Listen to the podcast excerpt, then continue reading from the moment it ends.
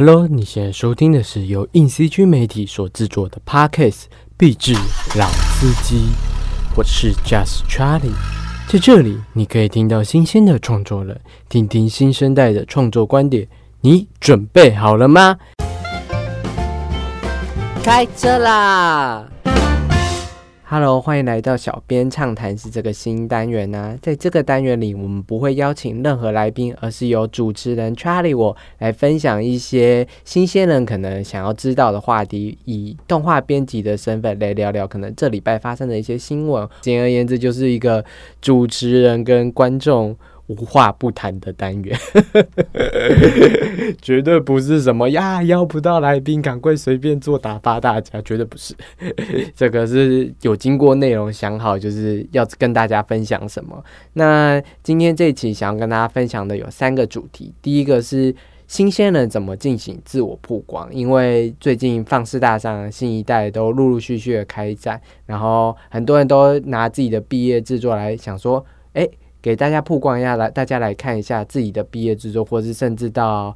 你要去面试一些工作，你要怎么去凸显自己，让别人知道，哎，你是有这样才能的人。当然，这其中其实有一些小诀窍的。然后第二个，我想要分享的是皮克斯都怎么撰写剧本，因为这本周有一个皮克斯撰写新闻的一个内容发布了，我是觉得蛮有意思的，然后也给这些新鲜人。除了你要知道怎么行销之外，其实最重要的还是你的故事这样子。然后小编在这边也会分享两个私心推荐的动漫，就是我们可以知道有好的故事，那他们这些厉害的艺术家又是怎么发挥的？然后就又回到那种专业影评人的姿态，来跟观众分享一下这这两部我觉得非常有趣的东西。那话不多说，本集的节目开始吧。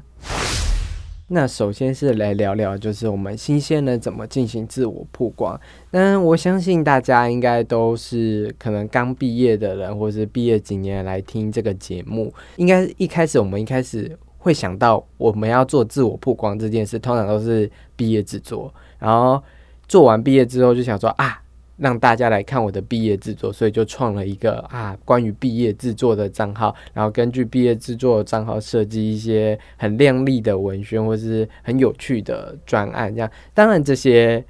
你做的够有趣也是不错的，但我还是会觉得说，比起经营一个毕业制作专案，我觉得经营一个属于你自己的社群，或是经营一个属于你自己的形象，大于毕业制作账号。更多怎么说呢？就是因为毕业制作开头还是你的那个作品，但如果你这个毕业制作没有后文，就是你没有再继续创作，或是你没有想要投影展，或是想要做别的事的话，就是那个账号就会放在那里。可能过了两三年之后，你不会去更新，主动去更新它，这样就会觉得，哎，你好不容易。建立起来、经营起来的东西，就就在那边挂掉了。所以我个人会觉得说，比起你要经营毕业制作上，我更推荐你经营一个自己的形象，以自己的身世做的自己的作品集账号。可能是你发一些有趣的插画或者有趣的图像，然后当然毕业制作在那个时段会是你主要宣传的东西。就是我觉得这个东西会远比毕业制作来的好很多。第一个是。大家一开始看到的就会是你这个名字，不论是你用艺名还是用你这个名字，首先大家看到的是这个，而不是不会消失的东西。这样子，我觉得毕业制作是一个可可能过了一阵之后会消失的东西，这样。但你的名字不是。然后经营这个账号，你也可以后续在经营的时候，你可以有不同作品嘛，你有各式各样的。不同阶段的作品都可以发在那边，然后大家就是因为喜欢你的作品，喜欢你的风格，才追踪你这个账号，而不是说，哎，看了你的毕业作品，然后哎，怎么好像没了，然后后续大家就会退战这件事情。我觉得经营自己的态度，经营自己的形象，远远大于你要经营一个毕业制作的形象。我觉得这是重要的。好。那有了自己的作品集账号之后，其实你就是要挖掘自己作品的亮点，或是我们举例来说，毕业制作亮点，你要想一下，就是关于这个作品，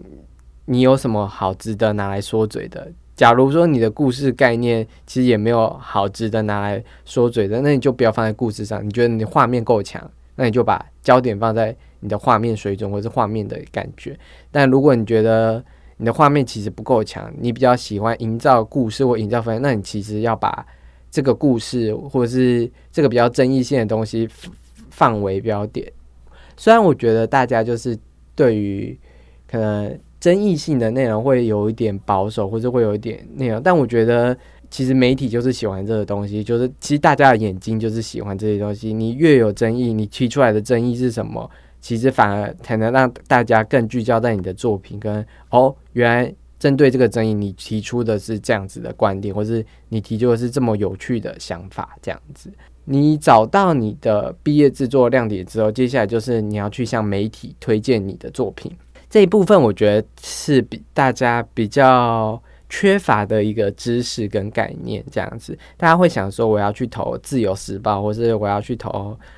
听过的那种大媒体，这样。但我觉得这其实有点危险，就是因为那些大媒体就是不是专门在这个产业，或是他们就是比较 general 的东西，所以他每天的新闻那么多，他怎么怎么会想要报你这个小小的毕业制作专，而且。每个学校都有毕业展，那每个学生都有毕业制作，怎么可能？所以我觉得最好是寻找小众聚专门聚焦在某个形态的媒体。假如说你的故事跟女性主义有关，那你可以去找一下女人迷这一类的，去推荐一下。诶，你的故事为什么会跟他们的网站有所连接？当然，你也可以想找印 CG，我们这个专业报道 CG 的产业的平台。你们的内容会在这里有更好的发展，因为我们会问你更多比较关于细节的问题，跟你的概念、你的创意面的问题。当然，你其实也可以找 Flip 那一种，也是比较译文创造，比较针对你的创意面、你的概念做的问题这样子。寻找好对的媒体，我知道会不会对其他媒体同仁骂这样子？其实就是你要根据你的 TA 找好受众，然后我们这些媒体刚好也就是。某一些 TA 的受访者，不要，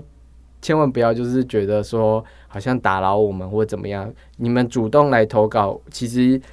反而会更更更吸把这东西吸引到我们的面前，逼我们哦有看到这样子，我觉得多多少少其实对你的自我曝光是有帮助的啦。那接下来就是你向媒体推荐你要准备的内容，我先讲一下，不管你们的。企划案或影片做的不多棒，我觉得开场的那个信件远远比那些重要很多，并不是说你们写的东西、你们做的东西可以不怎么样。我觉得当然不是这个意思，是你给我在那个信件开头的那种感觉，是我们愿不愿意打开这个东西的关键。就好比说，你吃一个拉面，如果你的拉面是那种稠稠干瘪的，你会想要。吃嘛，就是虽然如果味道够好的话，可能你还是会吃，但我觉得卖相是一个很重要的事情，所以你的开场白信件可能会比你实际制作的内容质感大很多。那开场白信件要怎么写？其实当然是要提到就是贵单位的名称，还有你们是谁。然后在讲你们是谁的时候，记得把一些什么学系的称号都完整写出来，这样。然后重点是在讲你们是谁的时候，可以提一下。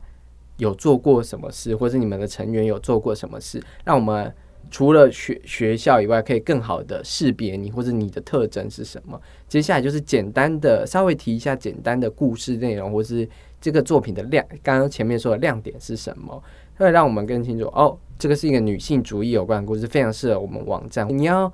稍微让我们知道说，你你你的内容是什么，不要让我们打开来才知道。说不定我们就根本就不会想打开这件事情，所以你可能还要可以再加个图片之类的，或是在你的信件内文插一个可可以看到的图片，会让我们更有接受，然后打开那个影片或打开那个游戏来玩。这样切记一定要附上，就是可能粉砖那些的那些那么重要的东西，你没有附上，就有一点可惜。就我们不知道从那么联络你，虽然我可以回信啊。但我觉得看粉钻，我就可以看到更多资讯或你的内容这样子。我觉得这也不只是像媒体啊，我觉得你去面试一个作品之后，你除了给给我作品集以外，你一开始公如何介绍你自己，以及如何让我们知道你是谁这件事，反而是很重要的事情。这样找到凸显一下自我特质的重要性，这样。然后接下来就是你的内容啊，或者是你的可能你会寄给我们你的企划书或者故事简介。这这部分的话，就是其实就是你们的故事简介真的写通顺一点，然后可以在企划提一下，就是除了你的作品本身，你可以提一下。可能做一个 PDF，提一下这个作品的创意发想过程，跟你的议题是什么，然后你们怎么讲这个议题，或者你们的看法是什么。然后，因为我们是 CG 媒体嘛，所以我们会关注你们用什么软体创作，然后主创有什么经历，得什么奖之类的事情。我觉得最好都可以写在一个 PDF，或是整整理的越多，会让我们已经好不容易打开了，然后看了一下，会更多。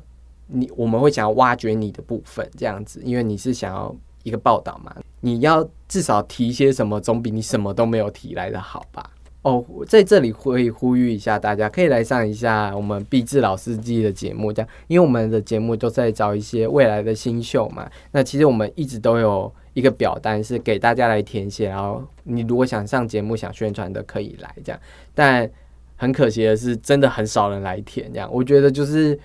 毕业制作除了那些毕业展会以外，其实你还有更多空间跟地方是可以展出你的作品，不要放弃这些机会，然后就就直接等毕业。其实来上节目聊聊聊天，其实也可以曝光一下你在这个业界，然后这个业界哦，原来你上过这个节目，为什么一直就会采访你这件事情？所以我觉得来上节目也可以啊，这样来跟我聊聊这样子。接下来就是刚刚就是提到嘛，像媒体宣传，然后怎么写嘛，但其实。你要曝光自己，当然除了这个作品投向媒体以外，你可以投很多影展。其实我们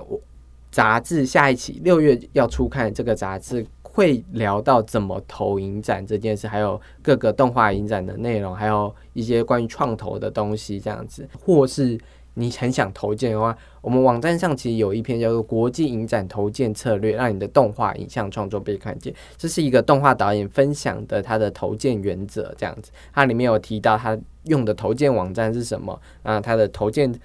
的策略是什么，然后还有一些，其实就跟我们刚刚讲一样，你要锁定你的 TA 是谁，这样子的。在这篇文章有很详细的叙述，然后。我会放在下面链接，或是你在 IG 来私讯我，都可以获得这篇文章。我觉得这篇文章是你做完作品之后非常受用的一篇文章，因为它可以让你厘清很多事情，跟你知道更多下一步该怎么走。这样，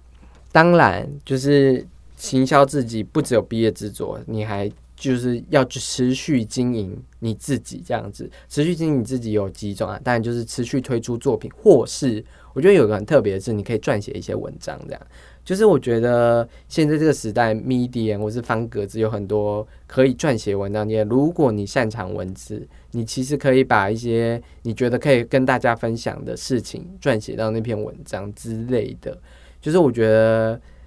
它可以带来一些可能意想不到的帮助，或是可以整整理你自己的思绪啊。我觉得这是两个都是一个很好经营自己的方法。当然。如果你有作品或是你有文章，都可以投稿或曝光到硬 CG 上面。网站上一直都有在征求，就是作品跟投稿的。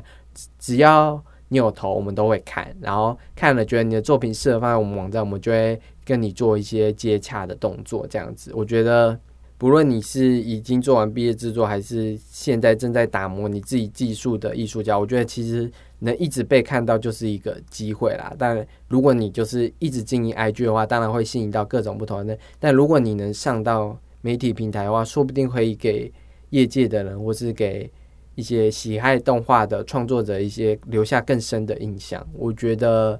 这还蛮重要的。希望我刚刚讲完这一连长串的行销自己的方法，大家有收获。那如果你有任何想法，都都可以私讯 IG 来找到我。当然，我觉得最重要的还是要磨练你的技术，施展一些只有动画人才有的创意的魔法。那创意要怎么开始呢？小编接下来就要来分享皮克斯编剧创作剧本的秘密啦。其实，在这篇报道中，其实是一个影片，是丸三的编剧。然后，这个编剧其实是以真人起家的，他做过《小太阳的愿望》这本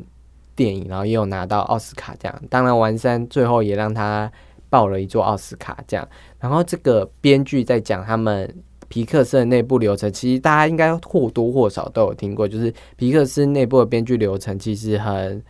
团体式的，它比较不像我写完剧本然后丢给动画公司，然后动画公司跟着这个剧本做，他就会找很多人来 interview 你的剧本内容。像在文章中，他有提到十一个人，包含就是《料理鼠王》《超人特工队》的编导，《可可夜总会》的制片，《可可夜总会》玩三的导演，《天外奇迹》的导演，《灵魂机转弯》的导演，《勇敢传说》导演等等等，来看你的故事，来根据你的故事做一些明确的回馈，这样。然后这个协作的流程其实简单分为四块，第一个就是 script。就是写一个剧本，然后第二是 real，就是把剧本做一个简单的样片，比较多会是动态分镜，然后临时的配音效。其实简单就是把剧本影像化这件事，然后再 screen，screen 就是把刚刚说的 real 进行内部的放映测试，所有刚刚提到那十一个创作团会一起看，然后再是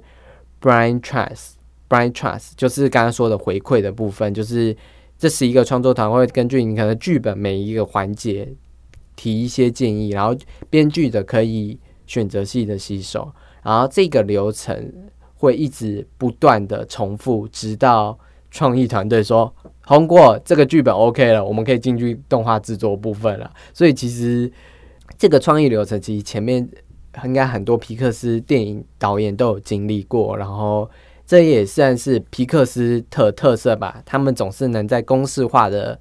电影之中，总是会就就打中你的那种魅力这样子。那个影片有听到，就完山的剧本其实有一个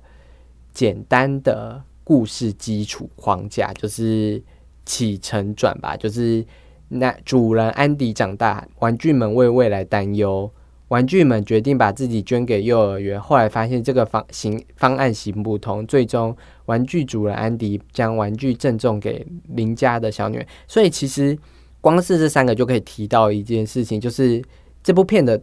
起初有哪些角色，就是玩具主人安迪跟一个邻家小女孩，然后他们面对的危机就是安安迪长大了，所以他们要何去何从？有两，所以然后中间他的他们经过的方案是捐给幼儿园，然后为什么在幼儿园他们会遇到哪些挑战？然后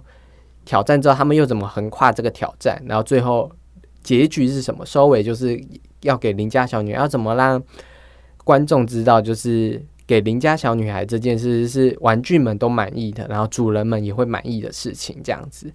然后编剧就根据这三个点去写了一个一百分钟的故事，然后。在这一百分钟的故事，它也分成了六个节奏点，一个是故事开端，就是零到十分钟这个阶段，然后第二个阶段是引发事件，十到二十五分钟。引发事件可能就是刚完三的提到的话，就是进到幼儿园，这个幼儿园引发了一些事件这样。然后第三点是故事转折一，通常到二十五分钟到五十分钟。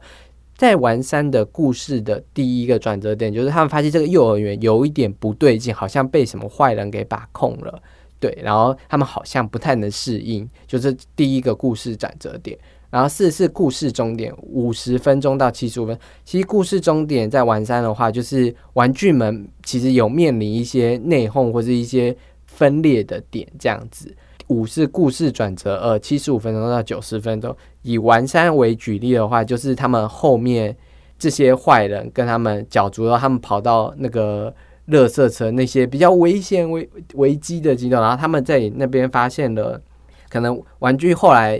经历了这些磨练，发现对彼此来说，彼此是重要的。他们不是因为自私，不是因为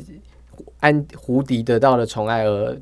讨厌他，而是他们发现彼此的重要性，跟他们连接的重要，跟他们主人的重要性，跟他们跟可能。真的不适合幼儿园这件事情，这样子，所以它算是一个故事的转折点。然后最后故事的高潮，最后就是九十分钟到一百分钟，你要给这些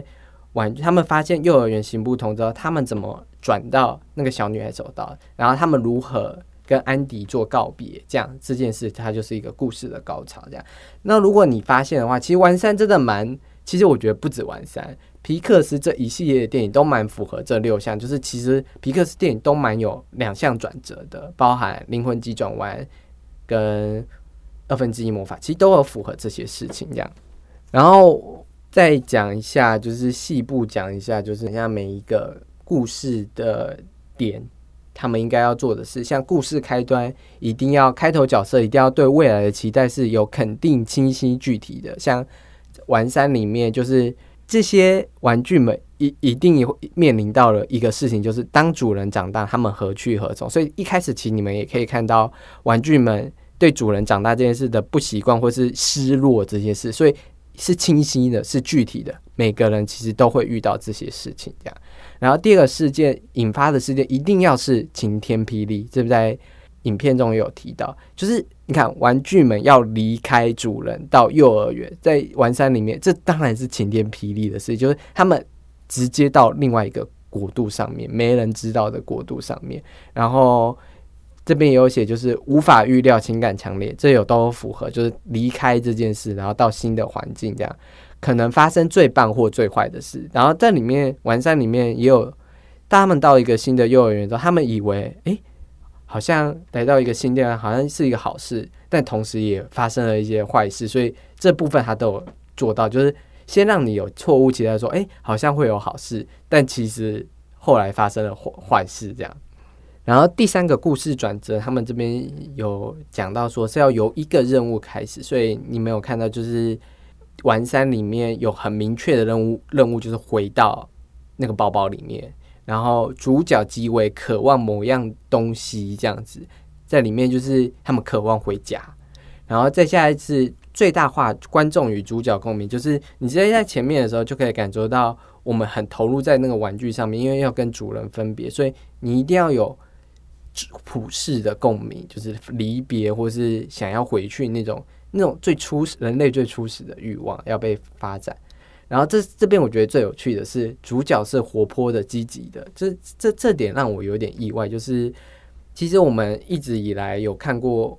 我们有看过就是不活泼、不积极、主动前往的主角吗？很少，就连鬼片也都是很主动的前往去看鬼片，所以这一点就。其实有点违反一般人正常，就一般人可能会不会做这件事，但主角会去做，这也是为什么他是主角这样。然后故事转折的最终目标是必须动人的、有说服力的，然后主角的计划必须具体清晰这样。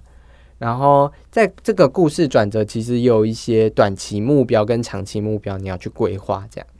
接下来第四个故事的终点的话，就是你要再设一个。新的困难，前面你刚刚已经设了一个困难，就是他们要离开那边，你要再设一个新的困难，然后完善的话，就是他们又跑到了垃圾车那边，这样。然后这边有一个提到的是多条故事线各自的情势逆转点要尽可能的临近。这边的话，其实完事会比较明显，是完事有很多条线，胡迪的线，然后巴斯光年的线，还有。还有一一条是主主人的线嘛，他们各自其实都正在发生某件事，所以你要在故事终点的时候，因为是多线，他们可以各自发生事，但情势要转环转环有余地的时候，你可能要让他们尽量在某一个时间点都做到这些事情，这样观众才会觉得哦哦，因为这个事情导致骨牌效应，导致骨牌效应，导致他们后面发生了什么事情，这样子。然后这边故事终点提到是不要给故事灌水，就是没有发展，就是有一些俏皮的打哈哈的笑点，可能尽量不要放，或是假装有在推进，其实故事没有深刻到，就是主角后来有转变，或者主角后来有成功抵掉某件事情，不要灌水。再来，他有提到就是故事的转折必须要有外主角外在形式跟内心层面跟哲学层面的失败。故事转折，你要让主角会觉得不只是面临大敌，而是他内心的那个坚强也前面的积极也剥落，好像他不再重要，是会让人感受到啊，这个局势真的是大局已坏。像晚上的大局已坏，真的是我们可以从蝴蝶般，大家都真的很讨厌他，然后他也最后可能真的会觉得啊，还不如去死了算了，这样。然后你才能接到高潮，就是这个连串的事件改变了主角看待一切的视野，就进行了一层反转了。所以不论是外在形式的失败有没有转为成功，内心层面的失败，转转回到正向，然后哲学层面也转回到正向。就像我们刚刚讲的，离别这件事怎么可能不伤感？但完山成功的把离别这件事当做另一个新的开始，所以哲学层面也成功了。然后每个角玩具们的角色心理层面也终于接受这件事，然后迎来新的主人这样子。当然，外在形式来看是非常成功的一件事。所以我觉得这这一篇文章很有趣的把。所谓的商业大片的节奏，跟你讲，然后跟你讲故事哪点要安排什么？当然，其实创作不一定要按照这样的形式，因为这其实就是我们所谓的公式化的内容。但我觉得按照这样的形式去看也会很有趣。就是迪士尼、皮克斯都按照这样的形式去做，但皮克斯的不管是哲学面、外在形式的情感面跟冲突面都更大、具象、更具象。他们就是总能是能够把。这些冲突搬在台面上，最后又这么励志的方式给你一个 happy ending，我觉得就就是一样的公式，但皮克斯做做不来这样。可能前面讲的创意总监的一些批评，或是一些提出来的想法也是非常重要的。这样好啦，跟大家分享这一个篇文章。那如果有兴趣的朋友呢，也可以来 IG 私讯我，我觉得超级有用的，就是大家应该要把这篇文章收藏起来。这样，来到小编私心推荐的时间啦，就是刚刚分享了你如何创作以后，我们来看一下别人是怎么创作的。那我要来推荐两个动漫作品，刚好一个动画，一个漫画，这样。那动画作品呢？我要推荐就是由汤浅证明执导的《乒乓》啊，然后它是改编自漫画家松本大洋的作品，然后它是一个影集的作品吧，没记错的话。然后我觉得这部作品不论是漫画跟动画都非常有趣，就是是截然不同的东西这样子。然后我很喜欢汤浅证明的《乒乓》，原因是因为汤浅证明的动画一直都有一种不规则的日本动漫风，就是它不是美型的。男子跟女子啊，他的画风跟他的风格都有点可能是扭，有一点扭曲的东西。就是你看他的动画风格，不会是人正常走路会那样，然后他极度的夸张，把这些动态极度的夸张渲染出来。你在恶魔人或者在乒乓或者在四点半神话大戏里都可以看到这样子的东西。然后他也很擅长做。虚实的东西，就是它的非现实的东西跟现实的东西的转换之间是非常直接就过去了，然后快速的转转过去，不需要任何的跟你讲，哎，这里要转换，它就直接转过去了。是在看的时候会觉得，啊，马上就无缝接轨的感觉，我会是觉得这这蛮神奇的。然后《乒乓》这部作品在讲的是两个少年。高中从小一起长大的高中少年，要对上了就是乒乓球的，算是某一种乒乓球的甲子园吧。然后对上了世界各地，没有到世界各地啊，日本各地优秀队伍，有一个是来自中国的队伍。这样啊，这些青少年如何在乒乓球上挥洒着汗水，然后在这些球赛中赢得自己的胜利？除了刚刚有说的外在形式上的胜利，还有一些心灵上的胜利，也是本片的重点之一。它其实就是很典型那种日本青少年运动比赛的那种有友情的羁绊，然后有一些人物状况面临，然后高手云集这样子。但我觉得它有趣的地方在于，它我刚刚讲的，除了它动画风格有一点。在乒乓里面的动画功能有一点仿照漫画，因为它动画是横的嘛，那漫画有一些直的画法。动画里面会把漫画的那些分镜的画法以漫画形式呈现出来，就像漫画会是一一页嘛，然后有很多格很多格，它会在一个一九二零乘一零八米的横面上把漫画的格线都画进去，然后那些动作都画进去。就有点像你把漫画书这样倒过来看这样子，然后很有趣的是，我有去比较一下漫画跟动画，其实很多部分的分镜很根本就是搬照搬上来，我觉得这其实很神奇，因为漫画是直的，它如何把它搬成横的，然后重新组合拼贴，然后动画还有节奏，所以你如何它的节奏不是全部画面都一次一口气出来，是可能左边的画面先出现，然后可能左上右上右下右下左上它。堆叠这些节奏，让你在看的时候，仿佛就真的在翻阅漫画一样，在看这些节奏，在看这些打球的赛事这样。所以我觉得乒乓是货真价实的动画片，这样，因为它很直觉的是依照动画的叙事来做漫画的东西，这样。所以我觉得它在漫改转换里面是很有趣的改变，因为它不是完全的拼贴仿造，而是带入了很多自己的元素下去，很多自己的组成跟自己的想法在里面的东西，而且它很游刃有余吧。就是看的时候会觉得好爽哦，就是可以一口气一口气接着看，而且那些分镜真的是哦，松本大洋的分镜真的是有够厉害的，就是他的分镜。很多都在那个方格的点上面，可是他画的他的画法就是有一种洒脱感，跟有一种哦有够绚丽，就是他他他的安排跟他的笔笔法，我觉得笔法真的是很有个人魅力的一个漫画家，这样，所以汤浅证明的乒乓有成功移植到这那那种笔触的感觉，然后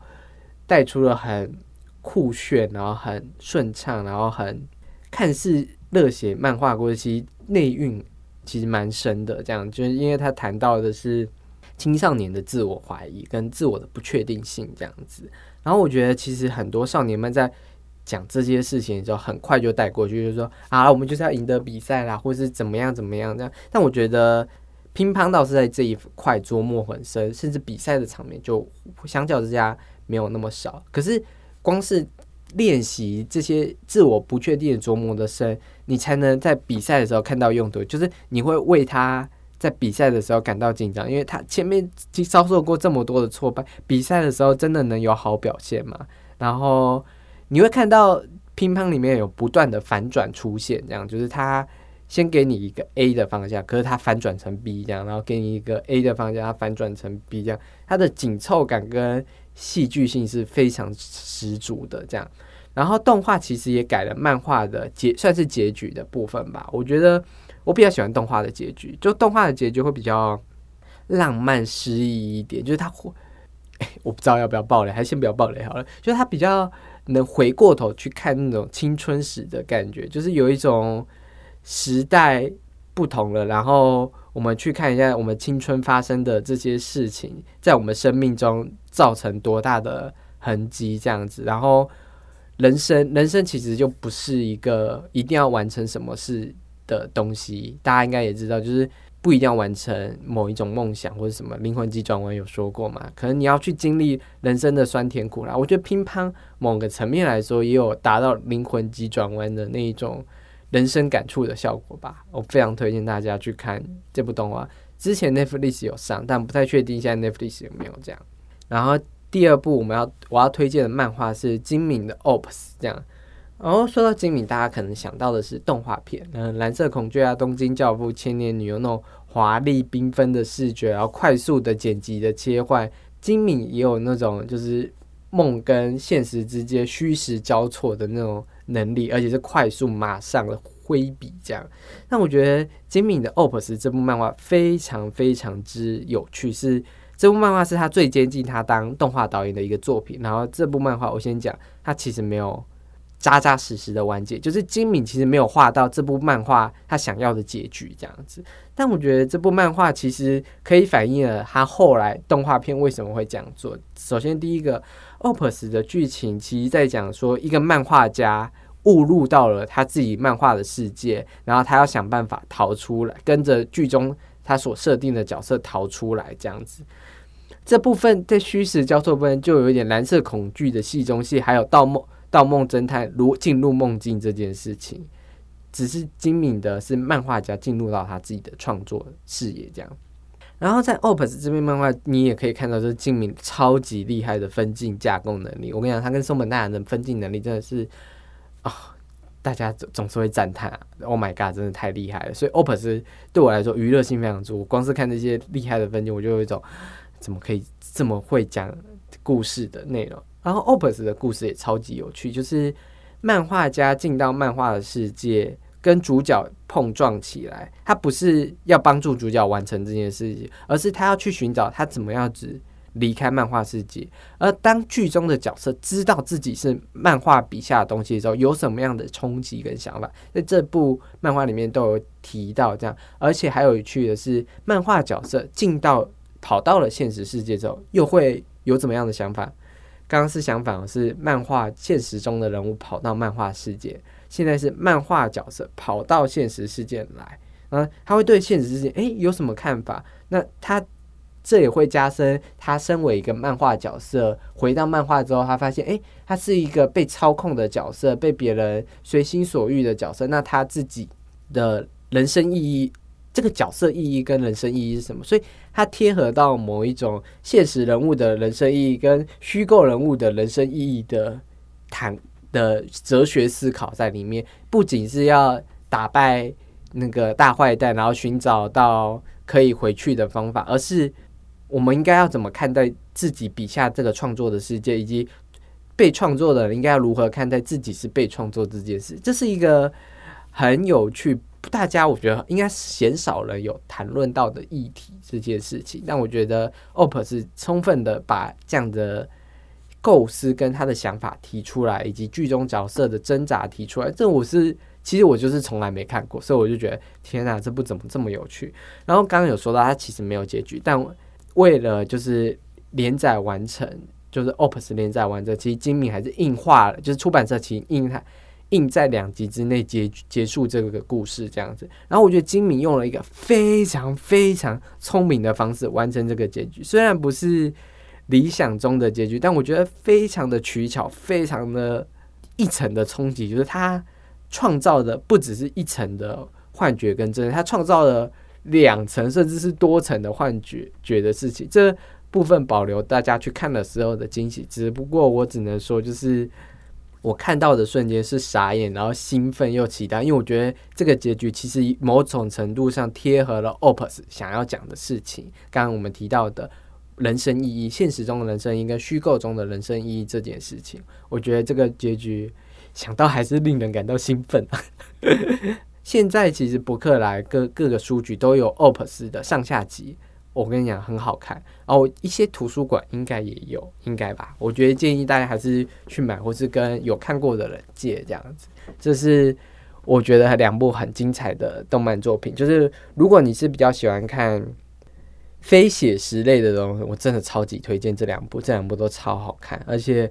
汤浅证明跟金敏真的是我都是我日本动画之神，金敏是大神，然后汤浅证明是二神这样。然后至于新海诚跟细田守嘛，嗯，喜欢还是喜欢啊，但就是嗯不不，目前没有共为神这件事情。好啦，这就是这礼拜的毕志老司机，希望你喜欢这一集的单元以及我分享的内容哦。